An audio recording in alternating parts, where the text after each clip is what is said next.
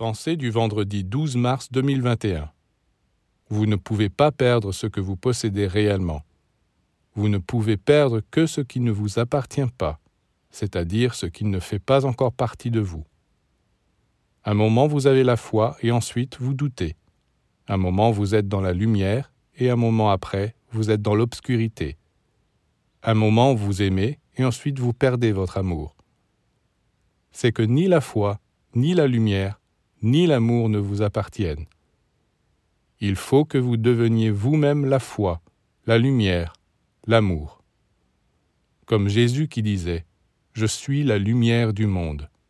Il s'identifiait à la lumière. Il n'a pas dit que la lumière était en lui ou avec lui, mais qu'il était la lumière.